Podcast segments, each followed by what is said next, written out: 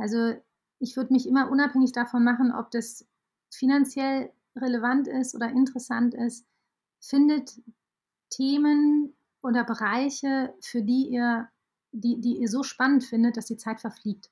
Nina Geist ist die Gründerin und Geschäftsführerin von Taylor Flynn, einer Kreativagentur, die sich speziell auf die Mobilitäts- und Hightech-Branche mit ihren Fähigkeiten spezialisiert hat. Dabei haben sie Kunden wie Daimler, zahlreiche Tesla-Zulieferer und Startups, für die sie Kampagnen umsetzen. Sie erzählt uns heute davon, wie sie ihre Faszination für die Regie gefunden hat und wie es nach einigen Praktika dazu kam, dass sie ihr eigenes Unternehmen gegründet hat. Wir sprechen über den Einstieg in die Filmbranche, Schwierigkeiten und Herausforderungen sowie wie wichtig es ist, sich gut zu vernetzen und warum Praktika dafür so ein gutes Mittel sind. Sollte dir der Podcast gefallen, würde ich mich über ein Follow freuen, sodass wir beide uns auch das nächste Mal wieder begegnen können. Mein Name ist Max, ich bin eine Reisebegleitung, lass uns direkt in das spannende Gespräch reinstarten. Ja, hallo und herzlich willkommen, Nina. Freut mich sehr, dass du die Zeit gefunden hast für mich und äh, oder für uns, das äh, auch für die Zuhörerschaft. Und äh, ja, erstmal herzlich willkommen. Vielen, vielen Dank. Freut mich, dass ich hier sein darf. Ja, genau. Ähm, ich würde sagen, wir starten direkt rein und ähm, ich gehe meistens von unten nach oben. Das heißt, ich starte bei der Bildung und äh, dann gehen wir langsam hoch, wo du jetzt bist und was du jetzt gerade machst. Beziehungsweise, ich finde er findet die äh, Richtung ganz spannend und äh, ich glaube, die Zuhörerschaft findet das auch ganz spannend. Ähm, ja, genau. Starten wir mal erst einmal ähm, bei dem Anfang. Du hast vor allem, äh, soweit ich das sehe, ähm, hauptsächlich ähm, in der Medienwirtschaft äh, studiert. Das heißt, äh, du bist Diplom-Medienwirtin. Richtig? Das ist richtig. Also ich genau. habe ähm, tatsächlich nach meinem Abitur erstmal vier Semester Medizin studiert hm. und habe dann zum Physikum aufgehört. Äh, ich komme aus einer Familie, wo der Ärzteanteil relativ hoch ist und äh, war dann eigentlich an einem Punkt, dass ich dachte, nee, ich möchte gerne was Kreatives machen und Wirtschaft, internationale Wirtschaft hat mich auch immer sehr interessiert. Und dann habe ich in Siegen äh, das, den Studiengang, der hieß damals Medienplanung, Entwicklung und Beratung, hm. äh, studiert und war in der Zeit sehr viel im Ausland, habe mir unterschiedliche Sachen angeguckt, habe auch viel immer in Filmsets ähm, als Praktikantin gearbeitet und habe dann ähm, nochmal in New York Drehbuch studiert. Genau, hm. Drehbuch und Regie. Hm, so, das hm. heißt, ich komme eigentlich aus der, einer Kombination aus Wirtschaft und Kreativität, habe noch einen Master of Art. Das ist so mein Werdegang. Das, das wäre nämlich genau meine Anschlussfrage gewesen, warum du davor äh, Medizin studiert hast und warum es dich dann doch in die Kreativbranche verschlagen hat. Ähm, war, war das tatsächlich äh, mit Medizin gar nicht so dein Interesse, sondern war es schon vorher eigentlich so, so ja, mh, hm, irgendwie nicht so? Ja, ist, ähm, ich, äh, man konnte an meinen Schulnoten nicht wirklich erkennen, wo so die klare Richtung ist. Hm. Und ich war mir nicht sicher. Ich hätte mir, also ich wollte erst, ich komme aus Aachen in Maastricht, ähm, International Management studieren. Ich komme aber aus einer Familie, wo, wie gesagt, der Ärzteanteil sehr hoch ist. Und äh, dann gab es da diverse Diskussionen und da ich mir bei allem nicht so sicher war, was ich jetzt sein wollte, habe ich es hm. dann mal mit Medizin versucht, was jetzt bei uns in der Familie nicht das Außergewöhnlichste ist. Habe aber dann hm. festgestellt, dass vielleicht auch, weil es irgendwie so an der Tagesordnung ist, mich nicht so richtig gepackt hat. Hm. Und ähm, ich hätte mir, glaube ich, nicht nach dem Abitur sofort zugetraut, in die Richtung zu gehen, Wirtschaft und, und Kunst oder ja, ähm, Kreativität zu kombinieren. Aber dann nach den zwei Jahren Studium ähm, war ich deutlich mutiger und hm. ähm, bin jetzt sehr, sehr froh über die Entscheidung. Ja, ähm, nachdem du in New York dann, so, da hast du dann ja weiter studiert. Ähm, mhm was, was hast du dann gemacht? Ähm, bist du dann sozusagen ähm, direkt in, in, in, die Arbeit gegangen? Weil ich, ich, konnte in deinem Lebenslauf jetzt nicht viel finden, beziehungsweise was du veröffentlicht hast, äh, war nicht so viel. Was hast du dann gemacht? Also, ich habe in, ähm, während ich noch in Siegen studiert habe, habe ich äh, ein paar Monate Praktikum in Indien gemacht, in Bombay, hm. und habe da im Filmbereich ähm, ähm, gearbeitet hm. und habe nach meinem Filmstudium in New York dann mit meinen Kontakten noch aus Bombay habe ich dann in London gearbeitet als Kameraassistentin beim mhm. Spielfilm. Und von da aus kamen dann unterschiedliche ähm, Bereiche, die ich, ähm, die ich ausprobiert habe. Also es ist immer gut, wenn man äh, die Bereiche auch sehr aus dem Operativen kennenlernt. Das heißt, äh, am Filmset wirklich als die harte Arbeit an einem doch recht diktatorisch geordneten 35 mm Spielfilmset, die habe ich dann mal ein paar Monate geschnuppert hm. und ähm, habe da auch natürlich gute Kontakte gemacht, habe dann äh, bin dann in die Werbung gegangen und habe es ist immer ein bisschen schwierig, wenn man Regie macht, ähm, an die ersten Jobs zu kommen, weil eigentlich braucht man immer Referenzen, die möglichst so ähnlich sind zu dem, was gefragt ist, damit das Vertrauen da ist.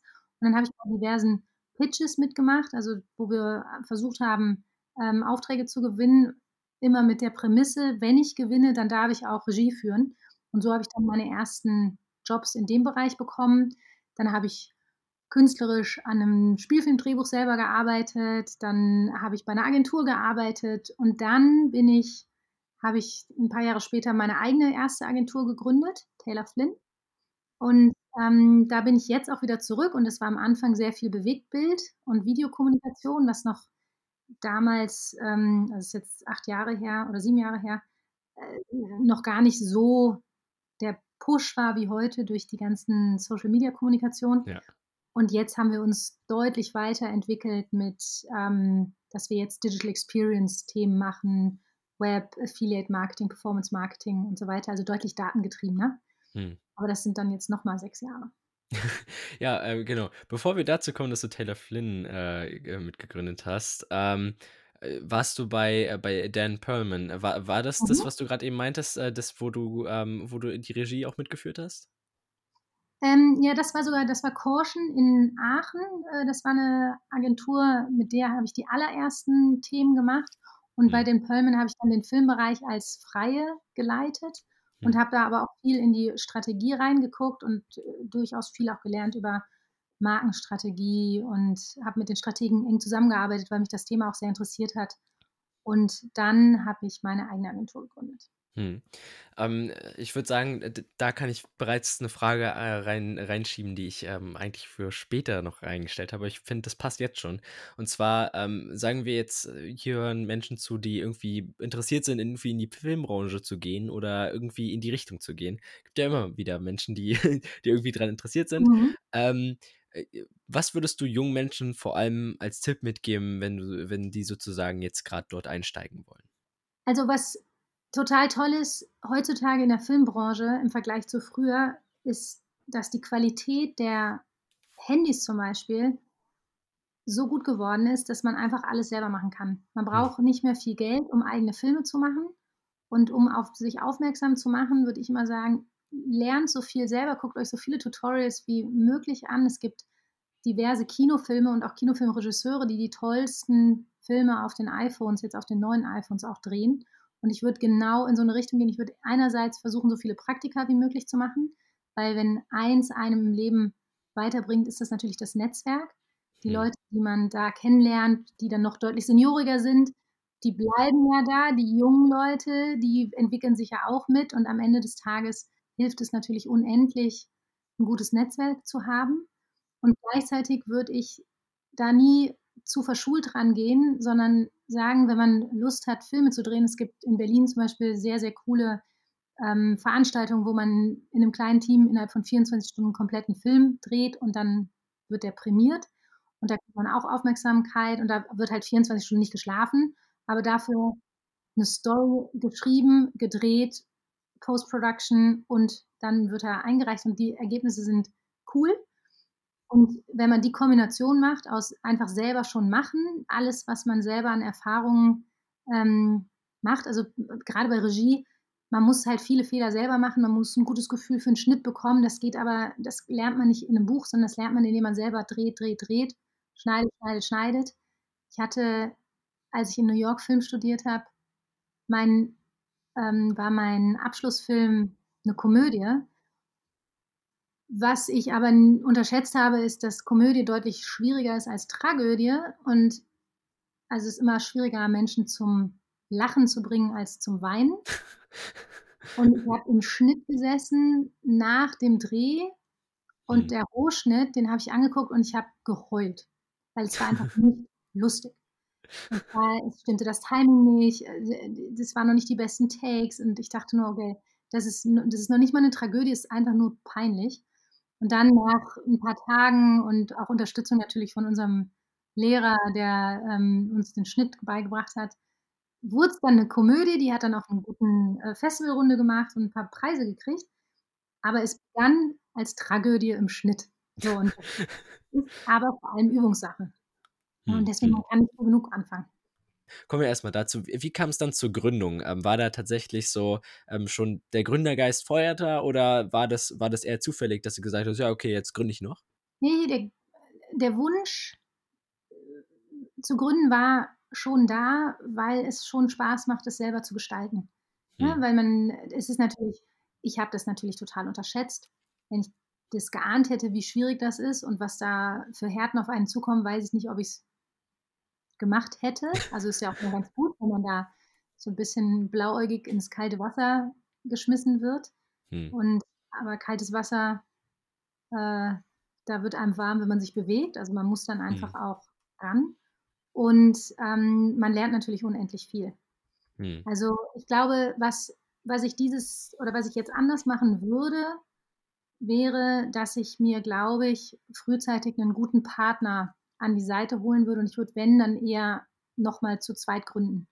Und Mhm. dann sehr genau gucken oder auch zu dritt, ähm, was Mhm. sind meine Stärken, was sind meine Schwächen und wen mag ich so sehr und wo habe ich so 'n Urvertrauen, dass Mhm. ich die Person mitnehme und die möglichst dann auch noch meine Schwächen kompensiert. Mhm. Ähm, das würde ich, glaube ich, empfehlen, zumindest versuchen, jemanden zu finden, weil es viele Dinge zu zweit mehr Spaß machen und, ähm, man sich gegenseitig natürlich super unterstützen kann. Man muss Mhm. es nur natürlich extrem gut, ähm, auswählen, weil es wird irgendwann auch unendlich schwierig, Dinge dann wieder auseinander zu dividieren. Und wenn man sich irgendwann trennen möchte, das ist oft 'n Grund dafür, dass kleinere Unternehmen dann auch, ähm, pleitegehen, weil die sich das Auszahlen von 'nem Gründer gar nicht leisten können. Mhm, mhm, mhm. Ähm, jetzt meintest du grad eben schon, äh, da gab's einige Herausforderungen, äh, und dass du da, ähm, ordentlich überrascht wurdest in gewisser Weise. Ähm, was für Herausforderungen, ähm, oder was waren vielleicht so die Top äh, Top 3 Herausforderungen, denen du dich, äh, dort stellen musstest? Also, boah, das ist gar gar nicht so einfach, die Frage. Ähm, ich habe ja, wie gesagt, auch Wirtschaft studiert, was man aber nicht lernt im Studium, ähm, und auch ich auch nicht so richtig im Job vorher gelernt habe, ist, wie man 'n Unternehmen gesund zum Wachsen bringt. Also, wie macht man 'ne Planung, 'nen Forecast? Wie viel Geld muss man beiseitelegen? Wie viel Geld welche Jobs darf man annehmen, welche nicht, zu welchen Stundenpreisen? Wie verhandelt man? Wie verkauft man sich nicht unter Wert? Wie verprellt man die Kunden auch nicht? Und wo wo wie verkauft man's richtig, dass man schon da also, bei uns ist es ja so 'nen nimmt man mal 'n Claim, keine Ahnung, Nike Just Do It. Das sind halt 3 Wörter. Jetzt kann der Kunde sagen: „Ja, komm hier 50 ähm, nettes netter Slogan.“ Oder man kann sagen: „Entschuldigung, das ist hier die ne, könnte 'ne Riesenbrand werden.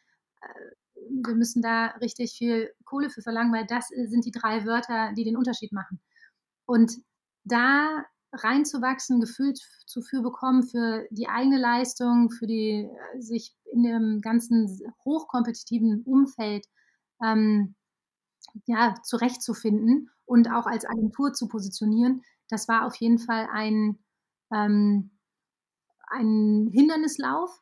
Und da sind wir auch teilweise 2 Schritte vor, 4 zurück, 3 vor, so, ne? Also, es war jetzt nicht alles straightforward. Wir haben ja auch keine Investoren jemals drin gehabt. Das ist alles schon, ähm, selbst erarbeitet.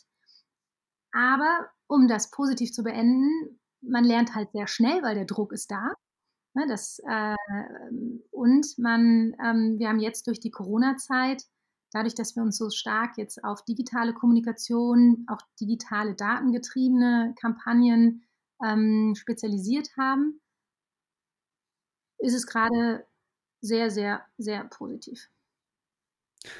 Okay, kann ich mir vorstellen. Ähm, genau.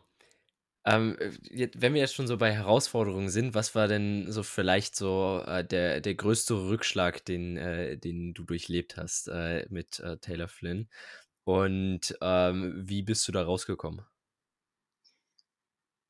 Ich glaube, der größte der größte Rückschlag war, wir hatten ein großes Projekt, was 'n wo wir 'n Retainer hatten, also jeden Monat Summe X vom Kunden bekommen haben, 'n eigenes Team aufgebaut haben und der lief zum Ende des Jahres aus. Ist jetzt schon 'n bisschen her.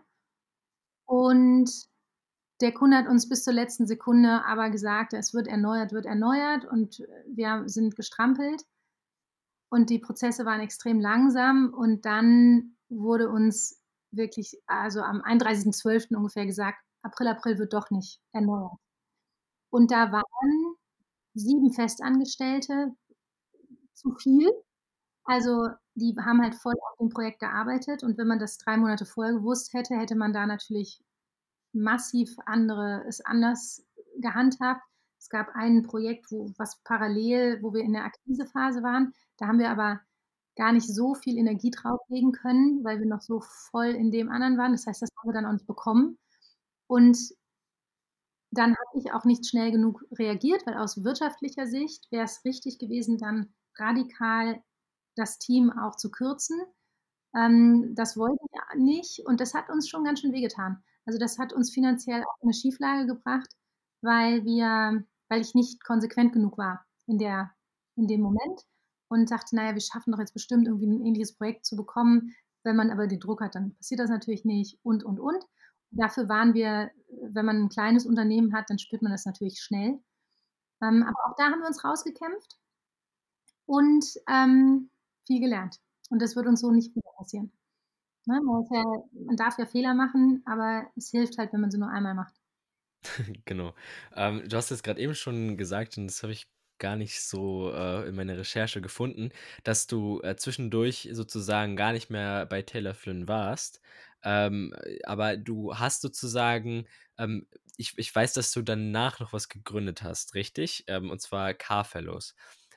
Ja, also bei Carfellows ich bin letzten S ne, vorletzten Sommer gefragt worden, das Carfellows gab's schon, ähm, ob ich da einsteigen möchte und auch als Geschäftsführerin, ähm, Carfellows sozusagen führen möchte.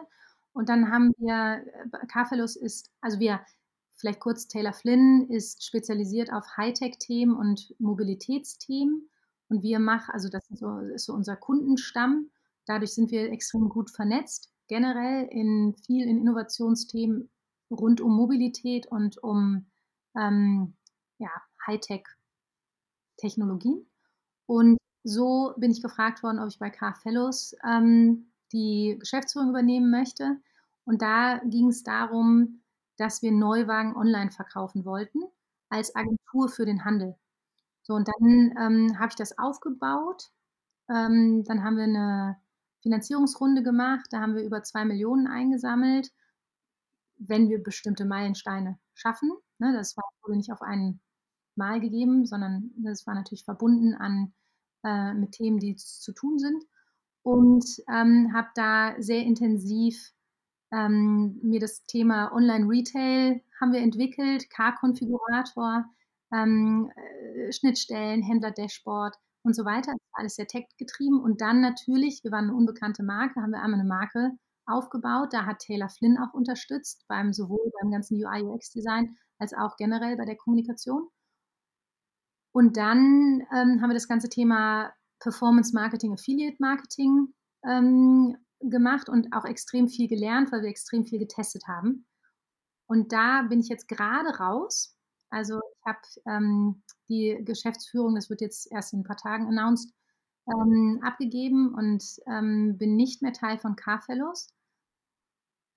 Was gut ist, also, ne, man das war war auch mit auf eigenen Wunsch. Und freue mich aber umso mehr, weil wir extrem gut vernetzt sind, auch im Start-up-Bereich, auch sehr, sehr, ähm, erfolgreiche Start-ups jetzt kurz vor 'nem IPO stehen, also kurz vor 'nem Börsengang zum Beispiel.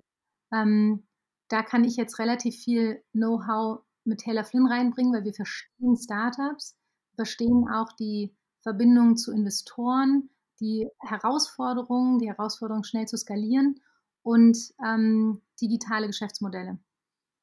Das Know-how ist natürlich total hilfreich, jetzt grade in der Corona-Zeit, ähm, weil wir sind bei Taylor Flynn jetzt so 'ne Kombination aus Beratung im Startup-Kommunikationsbereich und ähm, äh, digitale Agentur. Hm. Ähm, was war denn, wenn das jetzt tatsächlich schon so ein abgeschlossenes Thema ist mit Car-Fellows, was war mhm. denn dort in der Zeit jetzt äh, in den anderthalb Jahren so dein, dein, auch dein, deine Top-Learnings? Also meine Top-Learnings, ähm, da gibt es einige, sind auf jeden Fall, dass es sehr, sehr viele Investoren da draußen gibt, die extrem, also auch viel Geld, viel dummes Geld, auch viel smartes Geld, es ist aber wahnsinnig wichtig, ein erfahrenes Gründerteam zu haben, weil keiner investiert in Idee, sondern jeder investiert in Gründer und zwar in möglichst drei Gründer oder Gründerinnen, also Frauen mindestens genauso gern gesehen wie Männer ähm, und diverse Teams umso besser. Ähm, und die müssen auch genügend prozentual incentiviert sein, denn man will natürlich man will ein Team, in das man, dem man zutraut, dass es das Unmögliche möglich macht und da äh, alles gibt, was überhaupt nur möglich ist äh, an Energie. Und dafür müssen sie aber hinterher auch ähm, genügend ähm, incentiviert sein, dass es sich lohnt und dass sie nicht abspringen. Das ist so eines der Top-Learnings. Ähm, und sonst ist Startup-Szene eine tolle Szene. Sehr unterstützend, sehr offen, ist natürlich mega interessant zu sehen, was gibt es alles an Innovationsthemen, äh, wie werden die bearbeitet. Ähm, das, auch da ist Netzwerk wieder wahnsinnig relevant. Ich habe wahnsinnig Unterstützung erfahren von anderen sehr erfolgreichen Gründern und ähm, das war schon eine tolle Zeit. Hm.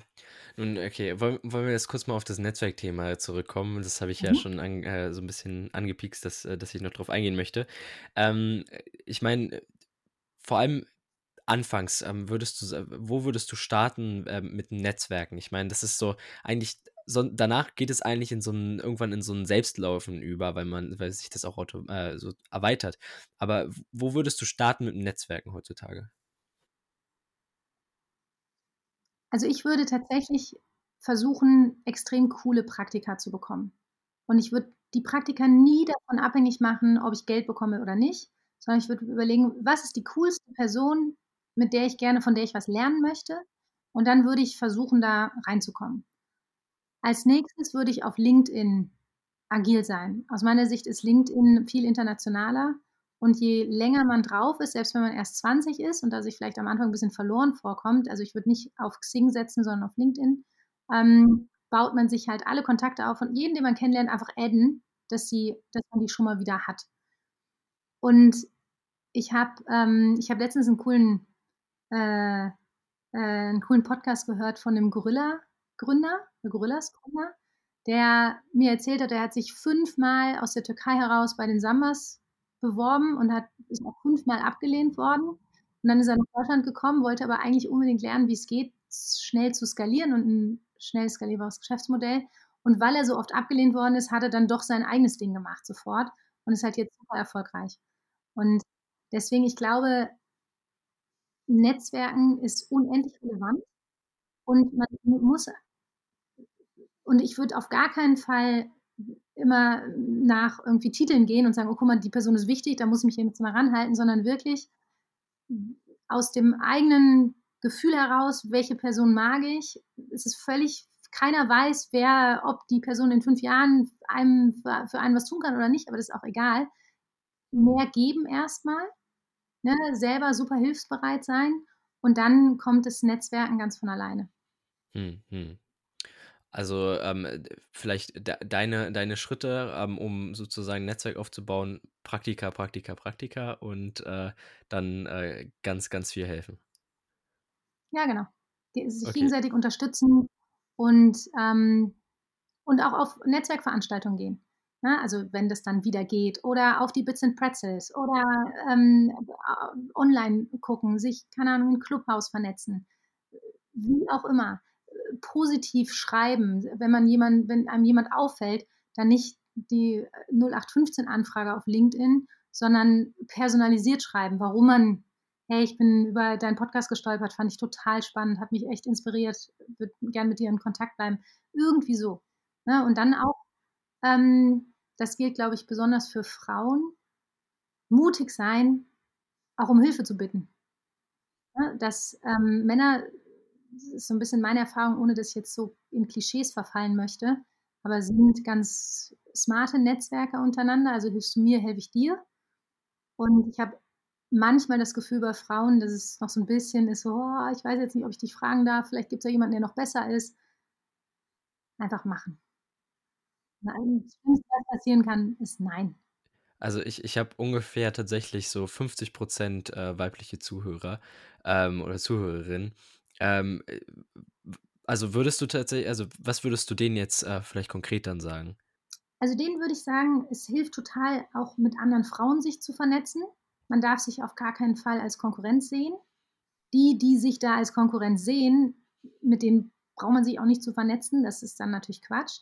Aber sich gegenseitig zu unterstützen, ist total relevant, weil wir sind oft noch in männerdominierten Feldern unterwegs, grade wenn's um 'n bisschen die höheren Posten geht.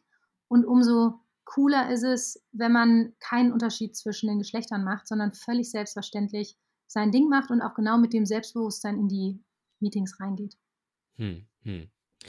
Genau. Ähm, würden ich möchte mal auf 'nen auf 'ne weitere Thematik übergehen, die ich, äh, oft anspreche, und zwar, ähm, Thema so Arbeitsmoral und Thema äh, Thema, wie du arbeitest. Und zwar, ähm, gibt's gewisse hast du irgendwie hast du Systeme, ähm, um dich produktiv zu halten oder um dich, äh, beizubehalten und, ähm, wa was genau für Systeme hast du etabliert? Genau.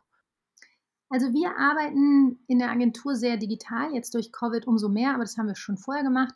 Wir arbeiten ganz viel auf Miro und wir arbeiten auf Confluence oder Confluence nutzen wir als unser internes Wikipedia. Ähm, wir arbeiten alle mit Slack. Teams. Was haben wir noch? Wir versuchen es ja zu reduzieren, aber das sind so die Must-haves, ohne die geht's auf gar keinen Fall. Und dann klar, arbeiten wir, in der Adobe Suite, die kreativen und so weiter. Aber, ähm, die kollaborativen Tools, da ist Slack natürlich super in der Kommunikation und Miro ist absolut priceless. Ähm, Trello, wir arbeiten ganz viel noch mit Trello-Boards, die bei uns in Teams integriert sind, ähm, sodass wir in kleinen Stories und Epics und Sprints arbeiten.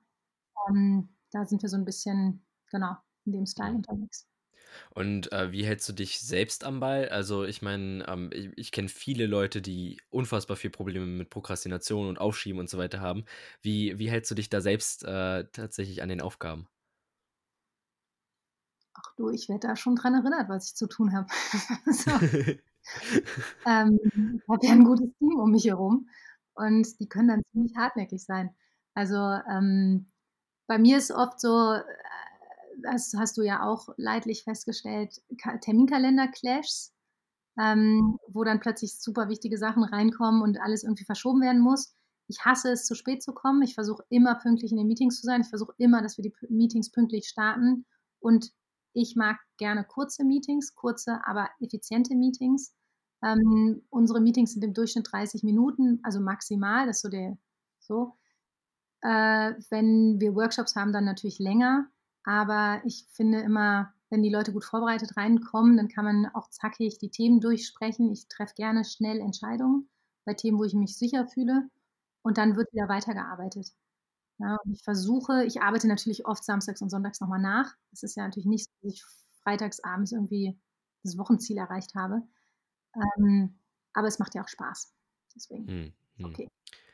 Ähm, an was für Themen arbeitest du per äh, persönlich als Geschäftsführerin? Also, ich bin tatsächlich, ähm, in der Strategie extrem operativ involviert, Mhm. sodass was wir machen, ist ganzheitliche Kommunikationsstrategien, die zum Beispiel, ähm, den Wert einer Firma verändern im Mhm. Positiven. Das ist das Ziel. Und dann setzen wir mit den Geschäftsführern der Betroffenen oder der der Kunden, ähm, KPIs, also die Ziele, dann überlegen wir, wie kommen wir dahin? Dann, äh, werden die verschiedenen Themen abgearbeitet und ich bin am Ende immer noch mal so 'n Qualitätsgate. Ich finde es auch total wichtig zu wissen, was wir erarbeiten Mhm. und, ähm, ich bin im Strategischen extrem involviert, ähm, und natürlich Akquise. Und mhm. Finanzen. Hm. Äh, wenn wir jetzt schon beim Thema Akquise sind, ähm, da habe ich mich gefragt, wie kam es zu so, äh, Aufträgen wie von Daimler und, äh, Food.de? Also, das waren die, die hauptsächlich mir sofort ins Gesicht gesprungen sind, ähm, also so Mercedes-Benz. Äh, wie Mhm. es, dass du, äh, an an so eine oder dass ihr an so eine Kunden rankamt? Also, das ist ähm wie kam's am Anfang ran? Ich überlege. Wir haben Also, die ersten Projekte war kamen übers Netzwerk. So, und dann musst du da 'n extrem guten Job machen, musst auch 'n bisschen erst mal günstiger rangehen, dass es 'n Grund gibt, warum wir gebucht werden. Und von da an ging's dann lange erst mal über Empfehlungen. Und jetzt ist es auch so, wir sind jetzt relativ spitz unterwegs. Das heißt, wir machen ähm, wir haben Kunden, die Smart-Glas-Hersteller für von Tesla zum Beispiel. Also, wir haben 4 Companies, die Zulieferer von Tesla sind. Ja, wir kennen, ähm, in der Automobilindustrie äh, Volocopter ist 'n Kunde von uns, die, ähm, autonom fliegenden Taxidrohnen. Und, ähm, wir haben, äh, Sensorhersteller, 'nen großen Kunden in der additiven Fertigung, äh, im 3D-Druck. Und die haben alle was gemeinsam, nämlich 'ne gemeinsame Zukunftsvision, wie Mobilität nachhaltiger wird, ähm, wie sich das Smart City Development entwickelt und sind alle hoch innovativ, äh, starke Skalierungs ähm, äh, Pläne, alle oder oft noch 'ne Wette mit der Zukunft. Und das sind unsere Kunden, weil wir da einerseits klassisch Kommunikation machen, wo also erst mal Branding und da unterstützen, aber dann uns auch überlegen: „Okay, wie können wir denn eure Zukunftsgeschichte schreiben, damit die Investoren in euch investieren?“ Ne, also das sind so Themen, dafür hilft es auch den Start-up-Bereich sehr gut zu kennen. Und da haben wir jetzt 'ne digitale Nische, wo wir einfach auch empfohlen werden. Hm, hm, hm. Also, jetzt sozusagen anfangs auch übers Netzwerk und mittlerweile auch, äh, immer noch übers übers Netzwerk Genau. eigentlich. Also, Okay. äh, richtig. Ich sage ja, Netzwerk ist wichtig, Mhm. aber jetzt ist es halt so, dann gucken sich natürlich wir hatten 'nen Digital Launch im Herbst und da haben mehrere Companies, als sie erfahren haben, dass wir das gemacht haben, uns angefragt, weil sie eingeladen waren, um dieses, ähm, Produkt online zu erleben und dann hinterher gesagt haben: „Wer war denn die Agentur?“ Ne, also das ist ja immer viele Wege führen nach Rom. Was bei uns auch passiert, aber selten, ist, dass wir dass jemand über die Webseite kommt und sagt: „Wollt“ Food.de kam so. Die haben ne, ne, ne, ne, stimmt gar nicht, das war gar nicht Food.de, sondern 'n anderer Kunde hat, ähm weil wir mit Food.de wurden wir als einer der Top-Clips für Start-ups irgendwie äh, haben wir irgendwie Top 5 wurden wir da irgendwie, ähm, announced, äh, be bewertet. Wir haben das überhaupt nicht mitbekommen, aber dann haben uns wieder andere Kunden angefragt und haben gesagt: „Hey, wir haben euren Clip gesehen und der war ja Top 5 der Entrepreneurial“ und wir nur so: „Was? Was war der? Mhm. Wo war das?“ oder so. Ähm, so so gute Arbeit, damit bekommt man natürlich auch Aufmerksamkeit. Mhm.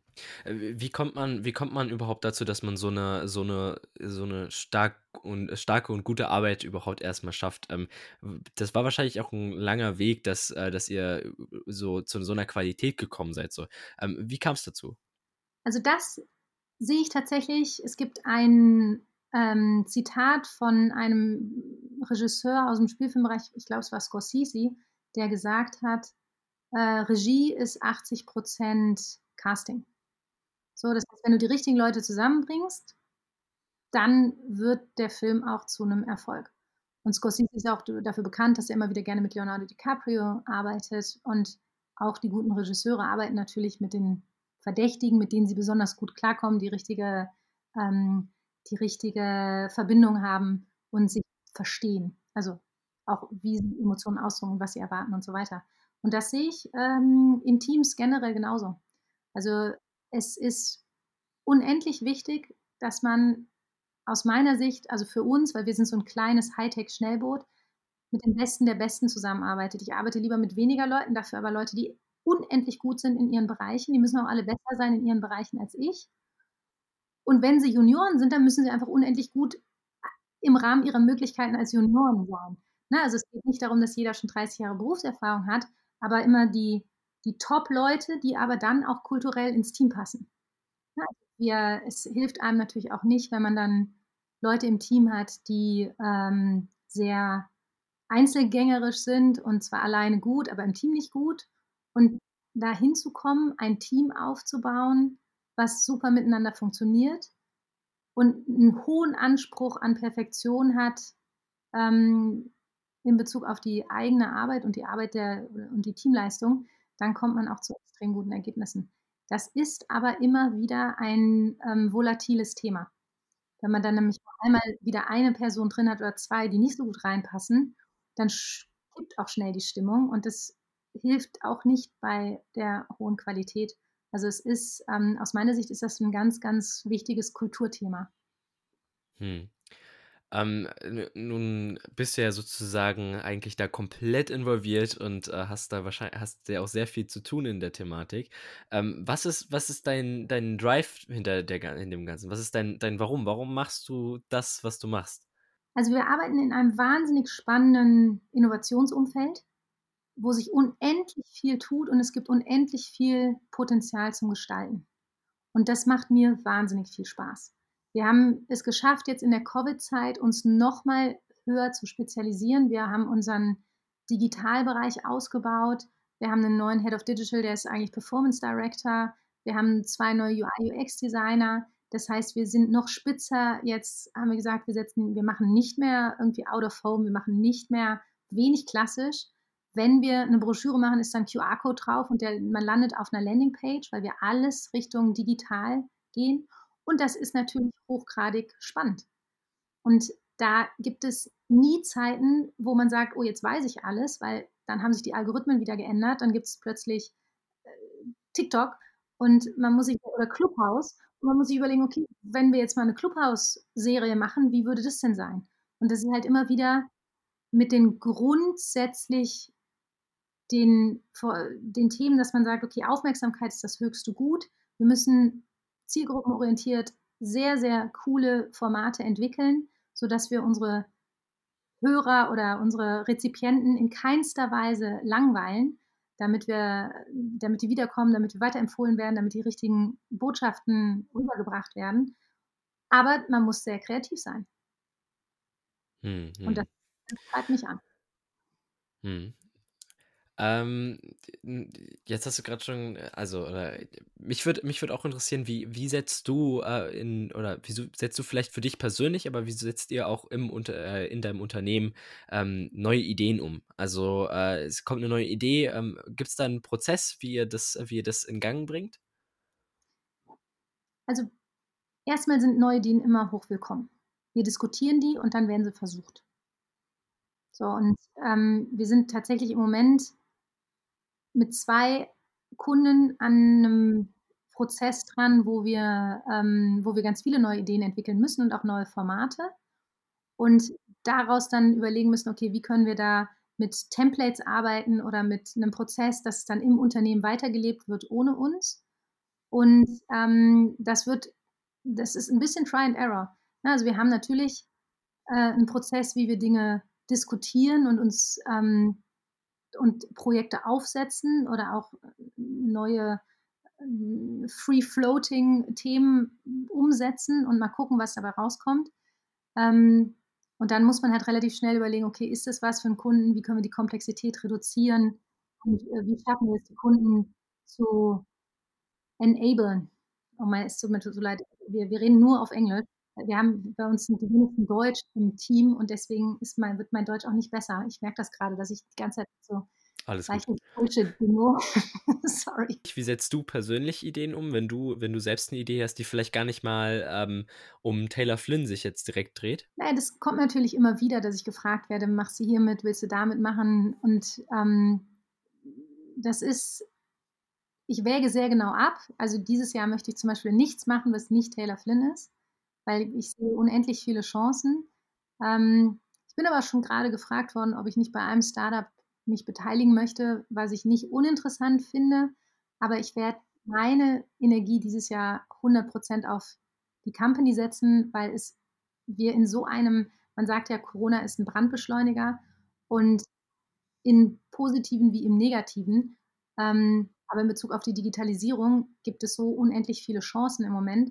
Und da lohnt es sich auch mal volles Augenmerk drauf zu setzen und sich nicht zu verzetteln, indem man zu viele Baustellen parallel macht. Hm, ähm, äh, was ist, wo siehst du dort äh, die Zukunft von Taylor Flynn und auch von dir, ähm, wenn das jetzt gerade alles so ein Wandbeschleuniger ist?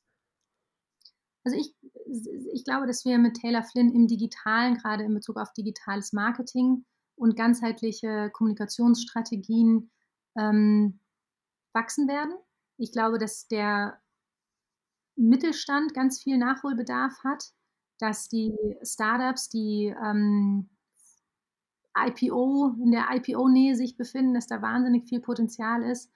Und ähm, da, also ich glaube, dass wir die nächsten fünf Jahre primär mit dem Thema Digitalisierung zu tun haben. Das ganze Thema ähm, Online-Retail und auch die Kombination aus Online und Offline. Also das Neueste ist ja jetzt äh, Phygital, also Physical and Digital, die Kombination. So, ähm, und was ist das neue Scrollytelling? Das sind so die, äh, man scrollt und dabei erlebt man das Storytelling und kriegt die Fakten one at a time, damit man Aufmerksamkeit hat. Also das sind halt alles so Trends. Ähm, und da werden wir mitschwimmen, mitgestalten und äh, bestmöglich im Zweifel auch vorangehen.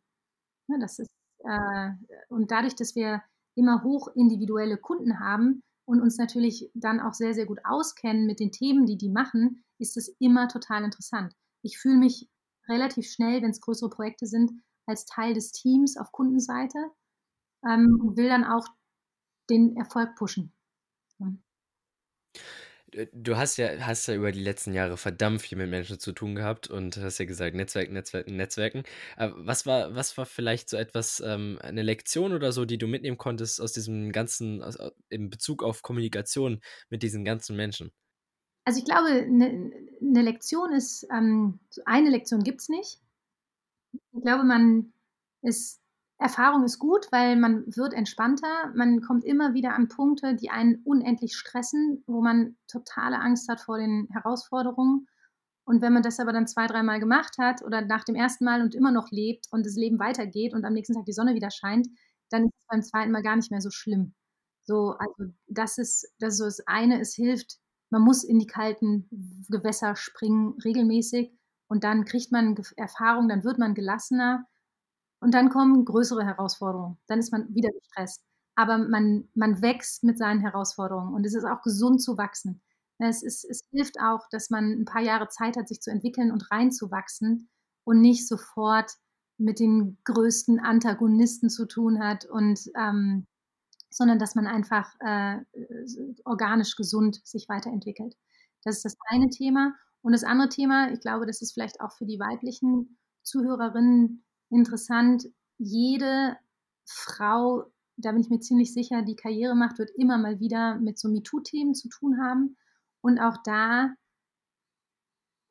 hat man, habe ich am Anfang sehr äh, unsouverän reagiert oder gar nicht reagiert und mich hinterher geärgert, weil die schlauen Sprüche, die ich hätte bringen können, die fielen mir natürlich dann viel zu spät ein. Ähm, und irgendwann kriegt man dann so eine Methodik oder lernt man die oder die zu einem selber passt, so dass man damit viel besser umgehen kann. Und auch das bedarf Zeit und ähm, ein bisschen Erfahrung, aber dann wird es auch leichter. Ja, und das betrifft eigentlich alles, auch für sich zu verhandeln oder sich nicht die Butter vom Brot nehmen zu lassen. Ähm, da gibt's, man stößt ja immer wieder auf Herausforderungen, wo man auch vorher den größten Respekt hat. Aber wenn man es durchlebt hat, fühlt man sich nicht nur besser, weil man es geschafft hat, sondern man hat auf jeden Fall auch viel gelernt. Hm. Äh, jetzt hört sich das ja vor allem für junge Menschen wahrscheinlich nicht so richtig attraktiv an, wenn da gesagt wird, man wird komplett ins kalte Wasser geschmissen, wenn man gründet oder wenn man in die Richtung gehen möchte. Und äh, das ist äh, alles auf und ab Herausforderungen wie sonst was. Ähm, Gibt es vielleicht trotzdem so Punkte, die dort komplett gegensprechen, wo du sagst so, ja, das stimmt schon, aber das und das? Also ich würde es ja immer, immer wieder machen. Ne? Es, ist, ähm, es gibt überhaupt keinen Grund, es nicht zu machen. Und es gibt unendlich viele ähm, Coaches und Unterstützer, wenn man ein gutes Netzwerk hat, sodass man nicht alleine dasteht. Man, die muss man sich auch suchen. Ne, weil auch da es ist irgendwann verdammt einsam und es hilft natürlich, wenn man nicht nur Mitarbeiter hat, die tendenziell erstmal nett zu einem sind, weil man irgendwie ja da hm, daran beteiligt ist, dass da jeden Monat das Gehalt bezahlt wird, ähm, sondern dass man auch, äh, Leute auf Augenhöhe in seinem Netzwerk hat, die einem auch sagen: „Ey, jetzt bleib mal locker. Das ist völliger Blödsinn. Was machst du denn da?“ So, also, dass man einfach jemanden hat oder 'n Menschen hat, dem man komplett vertraut, mit dem man Themen auch spiegeln kann und die einem auch mal sagen: „So, jetzt komm, bleib mal locker, das ist doch völlig easy. So, äh, hier bist du komplett übers Ziel hinausgesto äh, hi hi hinweggesto äh, hinweggestoßen. Ähm, dafür finde ich halt die Person noch recht gelassen reagiert. So, dass man oh, wirklich? So habe ich das gar nicht gemeint, so, aber das ist ja gut. Ja, jeder braucht ja 'nen Spiegel und das, äh aber vielleicht, um noch mal 'ne Lanze fürs Gründen zu brechen, weil die würde ich jederzeit brechen, man kann halt gestalten. Ne, man kommt nicht man man muss die Lust haben am Chaos, an harten Zeiten, an viel Durcheinander, aber natürlich, es gibt ja nichts Befriedigenderes, als im Wilden Westen was Neues zu schaffen. Und das ist Gründen. Und es sollte 'n Thema sein, was einem wirklich, wirklich interessiert, wo man wirklich Lust hat, sich extrem viel damit auseinanderzusetzen. Ich würde mich da auch eher nicht an dem klassischen: „Oh, was könnte denn das Lukrativste sein?“, ähm, orientieren, ähm, oder: „Oh, wir gründen, weil wir wollen schnell gekauft werden.“ Das halte ich auch für sehr, sehr mühsam, auch wenn das natürlich viele so machen. Aber, ähm, es sollte etwas sein, wo wirklich man hinter der Vision steht, man wirklich sagt: „Das das ist meins und das möchte ich verändern.“ Mhm, mhm. Jetzt jetzt hast du grad schon kurz, äh, Leute angesprochen, die auf Augenhöhe sind, die einem da so leiten. Ähm, äh, hattest du auf deinem Weg so so oder du hattest sicherlich auf deinem Weg so Mentoren und, äh und Menschen, die dich dort so, äh, geprägt haben. Ähm, Ja. wie wie würdest du dort sozusagen sagen, ähm, dass man dort 'n Mentor findet oder 'ne Mentorin? Ich glaube, die kommen, wenn man netzwerkt, von selber. Die kommen zu einem.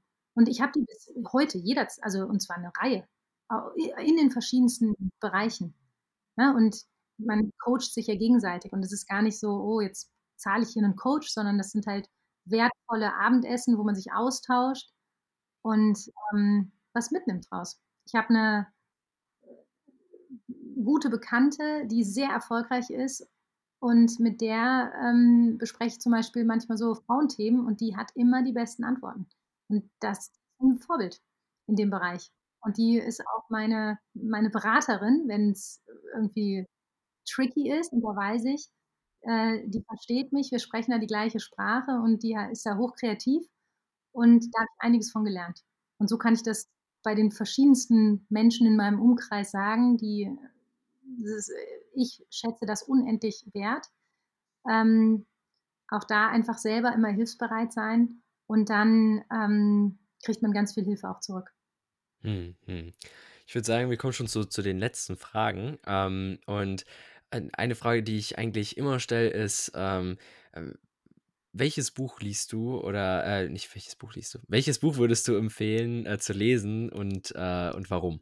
Welches Buch würde ich empfehlen? Oh, da könnte ich dir jetzt 'ne ganz, ganz lange Liste geben. Das kommt 'n bisschen drauf an, was man möchte. Ähm Ich würde tatsächlich also, so 'n paar Klassiker, „From Zero to One“, solche einfach empfehlen, wenn man in den Start-up-Bereich möchte, weil da einfach viele Sachen drinstehen, die 'n Fakt sind und Grundwissen und die helfen, so. Ähm, ich würde aber auch immer gute Belletristik empfehlen, weil es auch total wichtig ist, abends abzuschalten und sich einfach ins inspirieren zu lassen. Also, ich lese immer 3 bis 4 Bücher parallel, immer abhängig davon, worauf ich grade Lust habe. Ähm, und Lesen generell ist halt unendlich wertvoll. Ne, also, ich kann am besten abends einschlafen, also, immer vorm Einschlafen lese ich noch so 'ne 1/2 Stunde und, ähm, dann vergesse ich auch den Tag. Also, dann dann ist es mir irgendwie auch egal, weil sonst kommt man halt ganz schnell in diese Mühle rein, dass man abends noch mal alles hinterfragt, sich schon mal den Tag vorplant und dann kreisen die Gedanken und man kommt nicht runter. Und deswegen kann ich eigentlich vor allem 'ne Lanze fürs Lesen brechen. das Entspannungsthema. Hm, hm. Ähm, welchen Appell, welche Message äh, möchtest du der Hörerschaft mitgeben? Also jetzt ist hier dein Zeitraum, um zu sagen, was du immer mal jungen Menschen sagen wolltest. Wir haben auch einige äh, ältere Zuhörer, aber ähm, hauptsächlich, was, was möchtest du jetzt einfach mal äh, mitgeben? Seid mutig und ähm, findet Themen, die ihr macht, an denen ihr wirklich Spaß habt.